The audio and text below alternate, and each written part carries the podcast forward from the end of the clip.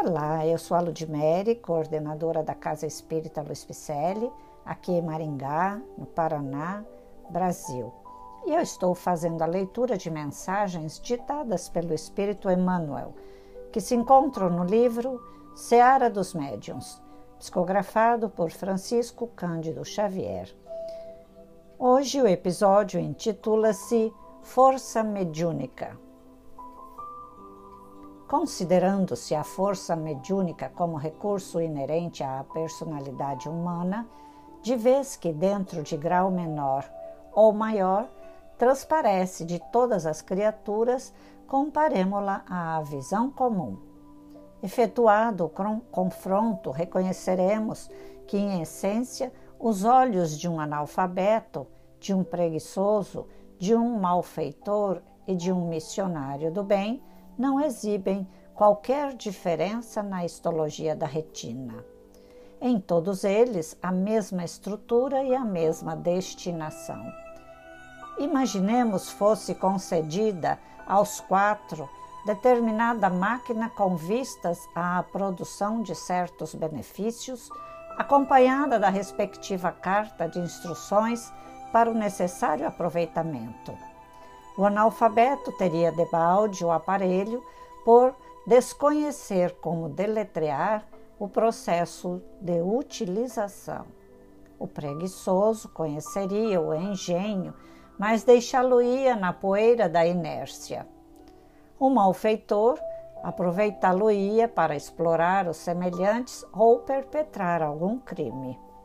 O missionário do bem, contudo, guardá-lo-ia sob a sua responsabilidade, orientando-lhe o funcionamento na utilidade geral. Força medianímica desse modo, quanto acontece à capacidade visual, é dom que a vida outorga a todos. O que difere em cada pessoa é o problema de rumo. Nisso reside a razão pela qual os mensageiros divinos insistirão ainda por muito tempo, pela sublimação das energias psíquicas, a fim de que os frutos do bem se multipliquem por toda a terra. Não valem médiums que apenas produzam fenômenos. Não valem fenômenos que apenas estabeleçam convicções. Não valem convicções que criem apenas palavras. Não valem palavras que apenas articulem pensamentos vazios.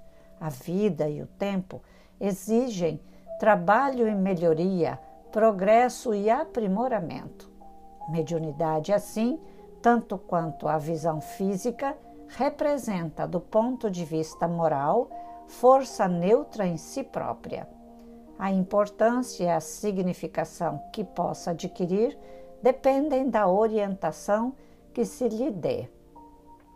Por isso mesmo, os amigos desencarnados, sempre que responsáveis e conscientes dos próprios deveres diante das leis divinas, estarão entre os homens, exortando-os à bondade ao serviço, ao estudo e ao discernimento. Porquanto a força mediúnica, em verdade, não ajuda e nem edifica quando esteja distante da caridade e ausente da educação. Força mediúnica. Todos nós a temos. Vamos nos analisar para ver quem somos nós? Onde nos encontramos? Se somos o preguiçoso, o analfabeto, o malfeitor ou um missionário de bem? Eu tenho certeza que vocês vão escolher que são missionários de bem. Então vamos propagá-lo, o bem, né? Vamos propagar para mais longe enviando esse podcast, porque nós temos um magnetismo exemplar quando nós desejamos algo a alguém que esteja necessitando destes conhecimentos. É o básico dos básicos para exercitarmos a nossa mediunidade. É a caridade. Portanto, todo homem de bem, missionário ou não, com mediunidade ostensiva ou não, sendo homem de bem, com certeza sairá melhor deste planeta, muito melhor do que quando aqui chegou. Porque esta é a maneira pela qual nós insistimos com a espiritualidade para estarmos aqui e pedimos a ferramenta da força mediúnica para trabalharmos em prol do bem. E assim eu espero que você escute Emmanuel mais vezes, porque Emmanuel faz essas reflexões deste livro Seara dos Médiuns, trazido de conteúdo do Livro dos Médiuns, de Allan Kardec. Emmanuel enfatiza de público que o único móvel que nos inspira no serviço a que nos empenhamos é apenas o de encarecer o impositivo crescente do estudo sistematizado da obra de Allan Kardec. Vamos estudar então? Que esta obra de Allan Kardec, o Pentateuco, as revistas espíritas, é uma construção basilar da doutrina espírita a que o Evangelho de nosso Senhor Jesus Cristo oferece cobertura perfeita, para fim de que mantenhamos o nosso ensinamento espírita indene da superstição e nem nos encaminha, nos retira inclusive do fanatismo.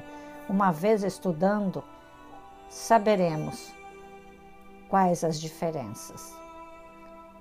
Assim, fatalmente, em todas as fecundações de exotismo e fantasia, vai nos libertar, porque essa doutrina ela é reveladora e libertadora. É o Espiritismo redivivo. Os comentários que Emmanuel faz desta obra nos convidam a essa reflexão da nossa responsabilidade diante desta doutrina espírita e diante do cristianismo redivivo. Eu espero que você esteja gostando de estudar conosco. Vá lá em nossas redes sociais, Facebook Instagram com o nome Celpe Picelli, dê um alô também participe de nossas lives. Estamos também no site Celp Picelli, onde você vai encontrar todos os nossos é, telefones, endereços, cursos, né, os podcasts, as lives. Estão todas lá, gravadinhas, para seu deleite. Repasse esse podcast a mais longe. Comecemos hoje enviando para aquele que necessita também de entender sobre esta força mediúnica que todos temos. Fiquemos então com estas mensagens para reflexão e que amanhã possamos estar juntos mais uma vez. Que Deus nos abençoe a todos. Muita paz.